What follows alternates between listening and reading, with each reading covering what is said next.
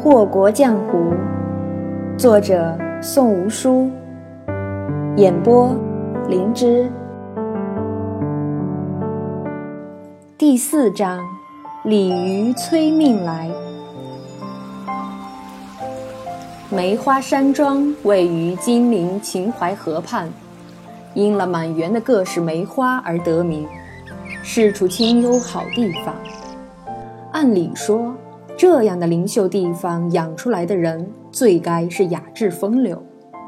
只可惜白家的儿子只得了后头的“风流”二字，却不曾继承自家老爹那份精华内敛的雅致。说白孝林精华内敛，那是半点也不假的。至于雅致嘛，那就不知究竟有几成是实在了。落魄秀才，白手起家，却在江湖上赢得一席之地，而他在扬名后竟然金盆洗手，退隐闲居。光凭这一份舍得名利的大气，也该赞一声英雄。不过，英雄父生狗熊子，白家的少庄主倒是真真半点儿也未曾遗传到老爷子的优点。本就资质平平，再加上作为白家的独苗苗，自小就被惯着、宠着，长大自然就是个活生生的无用纨绔，不然也不会死在乱怀楼头牌的床上。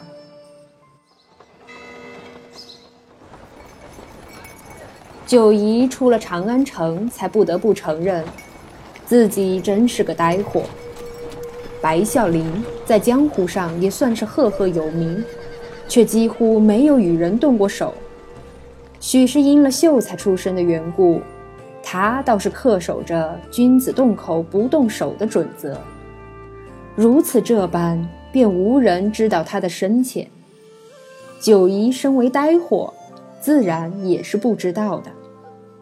那现在该怎么办？九姨挠头。如今他已是出了乱怀楼，要是再回去问柳公子，那也太没面子了。不然凭那奸商的手段，要什么消息没有啊？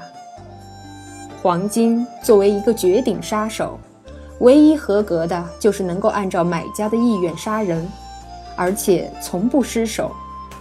其他那还是算了吧。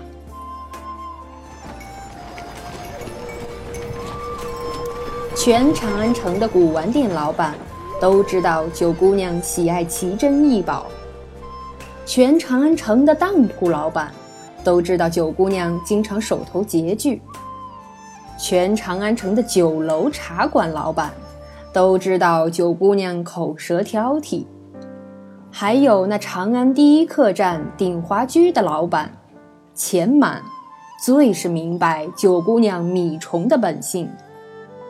人生之于九姨，既然有了享乐这等美事，哪里抽得出空闲来打听各种小道消息？于是，临时抱佛脚对他来说堪称理所当然、顺理成章。不得已，从长安到金陵的漫漫长路上，某只呆货发挥了全部的本事，终于得知了他该知道的一切。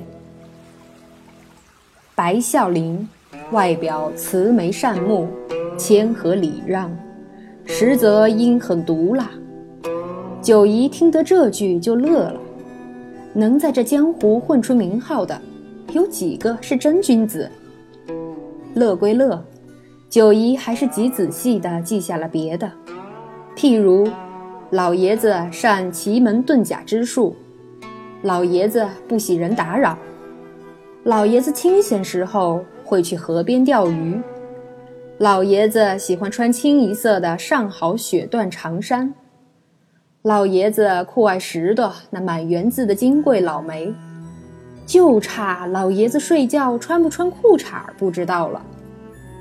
这么些零零碎碎的消息，加起来也不值一条。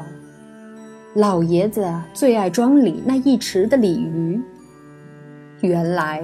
白孝林早年还是书生的时候，最大的心愿便是一跃龙门，高中皇榜。无奈屡屡名落孙山，只得弃文从武。可心里头啊，还是隐隐盼着有朝一日能如经理化身为龙，故而极珍视鲤鱼这种算不得稀奇的动物。九姨脑中思量着这老爷子的怪癖，心下也就有了计较。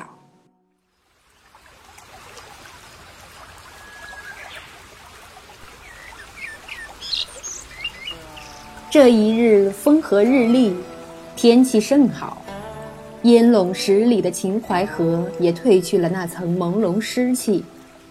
白孝林照着旧时的习惯去了老地方钓鱼。碧波荡漾，十里秦淮原该是画舫云集，却不想还存了一片清静地方。这边偶有小舟驶过，渔娘娇俏，歌荡绿波，映着头顶艳阳，好一幅江南秋景图。白孝林未曾料到，今日的码头处并非是如往常一般空空落落。而是多了一个身着灰袍的年轻男子。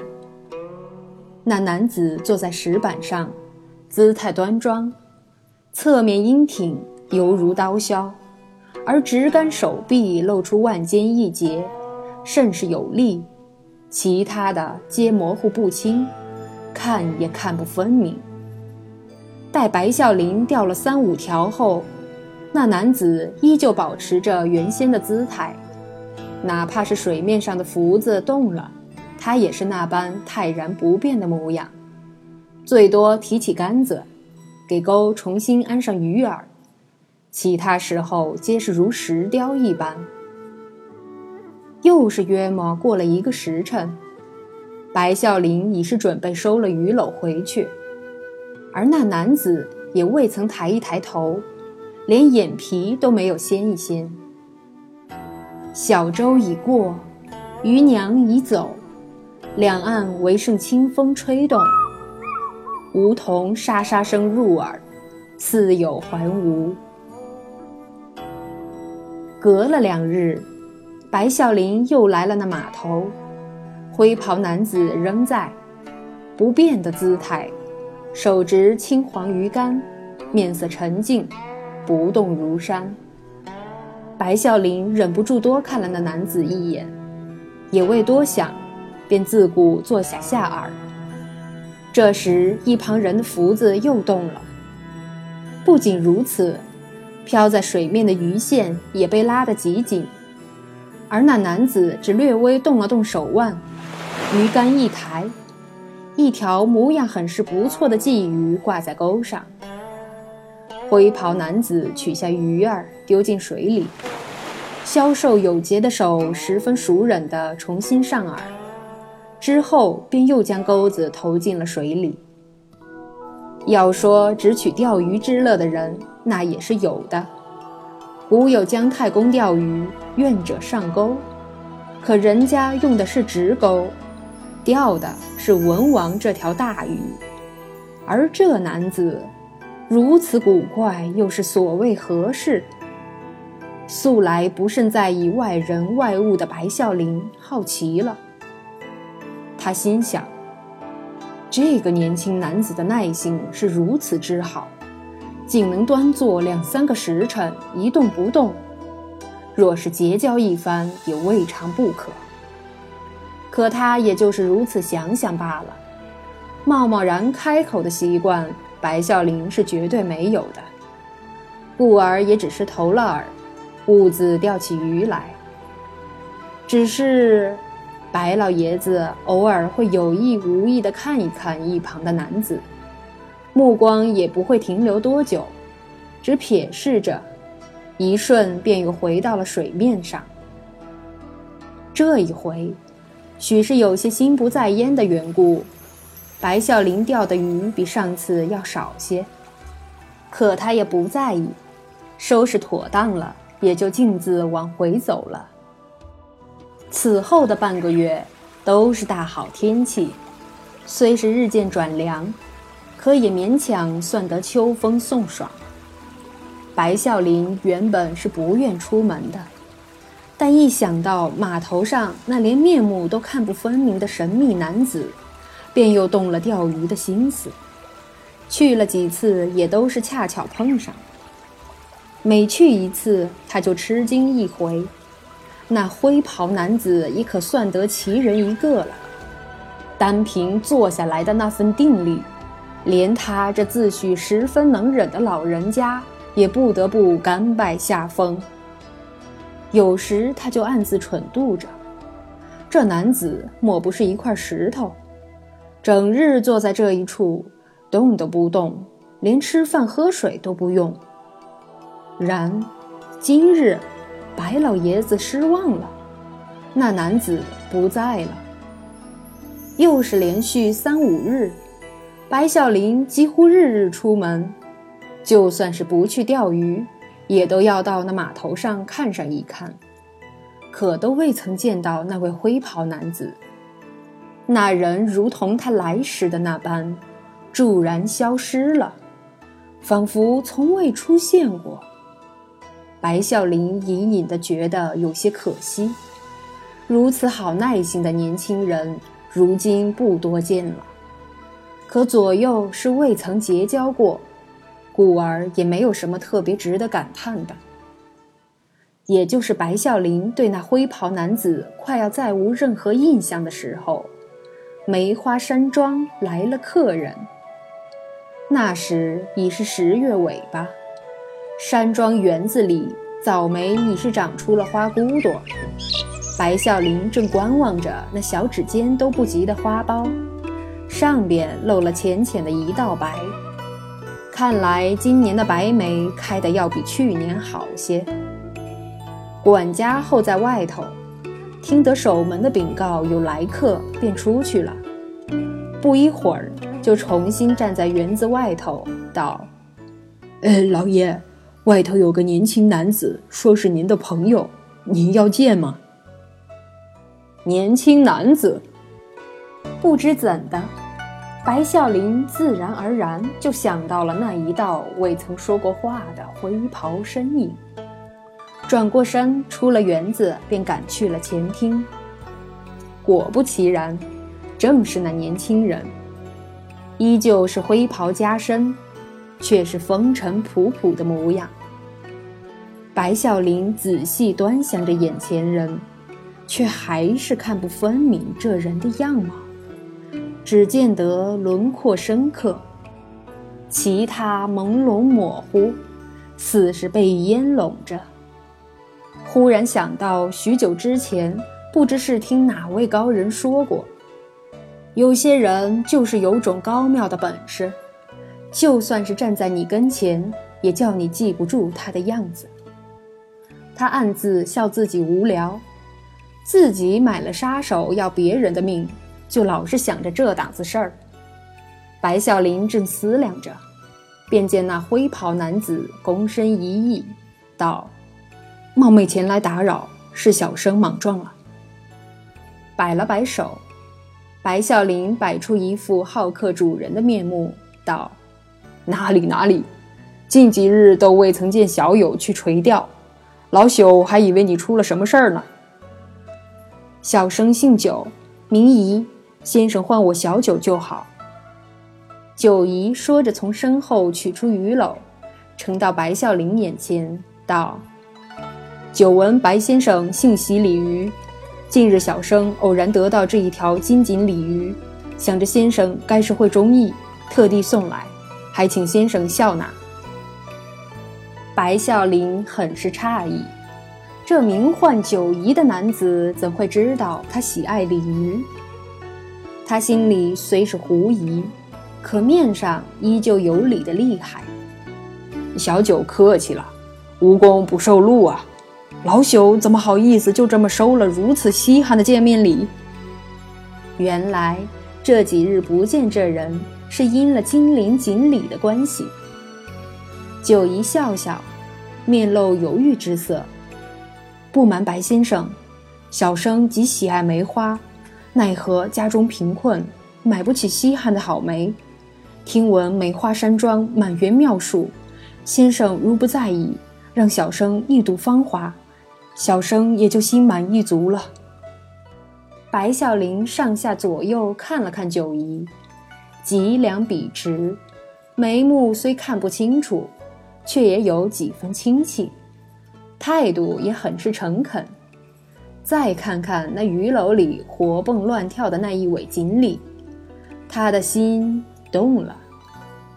良久，白老爷子终是接过了鱼篓，道：“你且先随我将这尾鱼放生到池塘里，然后再去看梅花也不迟。”九姨一听，大喜，立时躬身再行了一礼，道：“那可真是多谢白先生了。”小生真是感激不尽了。白孝林摆了摆手，便将九姨领进了园子。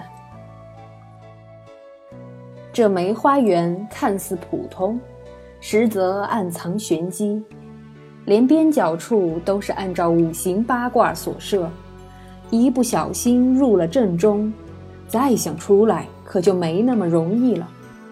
不过九姨有白孝林带路。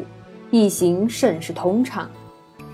二人最先来到的便是一汪不甚宽敞的池塘，小池澄澈，浮萍飘摇，水下各色鲤鱼畅游，欢快摆尾，其乐融融。白孝林将鱼篓中的金鳞锦鲤放入池中，看着那一尾金灿灿的鱼儿在水中忽闪忽隐。面上笑意更添几分。九姨也不催他，只静立一旁，内心感叹：好一池欢快的鲤鱼啊！过了好一会儿，白孝林才转过身来，道：“是位鲜活的好鱼，走，老朽带你去看看梅花中的绝世名品。”一边走着，白孝林一边道。今日你来的巧了，白梅已是现了花骨朵，正好可以看看。看来老爷子是真的高兴坏了。九姨应承着白孝林，心里也是高兴坏了。入了梅园，满眼苍劲梅枝，九姨顿觉此处别有一分韵味儿。白孝林将他引至最中央的那棵梅树底下。指着枝头的小栗子道：“看到那花生米一般大小的花苞了吗？今冬早梅一定是开得极好啊！”九姨仰着头细细地看着，转过来时随意问道：“白先生的这株白梅，怕是园子里最金贵的了吧？”白孝林含笑点头道：“小九的眼力不错，不过……”九姨未曾应声，原先谦恭不已的身子骤然直了，面色也猝然冷了下来。白先生喜欢怎样的一种死法？一句话悠悠传入耳中，白孝林猛然觉得对面人原本模糊的面目一下子清晰了，连面颊上细小的绒毛都一清二楚。他有些错愕。但也只有维持着那样一种错愕的表情罢了。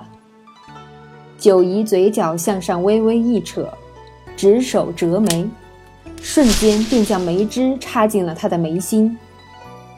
一道血流蜿蜒而下，将白孝林的脸生生分割成了两半。九姨看着那囚禁梅枝上染了些许血色的花骨朵儿，耸了耸肩，委屈道。小花苞啊，小花苞，你们可千万不要怪我，我不是故意要把你们弄脏的。梅花园里寂静无声，白老爷子快要倒地的一瞬间，九姨出手了，四枚袖箭射出，直直将白孝林钉在了老梅的树干上。看着已死的白孝林，瞪圆了眼睛，脑袋也垂了下来。九姨有些不满，这人的死样还真是难看的很，不甚美好啊。但他没有走上前去，合上眼，拨正头颅，只将腰间系着的软剑拔出，肆意挥舞起来。上好的雪断长山，飞裂成片。初初看去，似是一场无端飞来的天山白雪。少卿，白孝林浑身上下便不着寸缕，鄙夷地看了看那衰老松弛的肉体，九姨收回手，足尖轻点，踏空而去。而梅花山庄内，空留满地的雪断碎片，还有一棵折去了半条枝子的老梅树。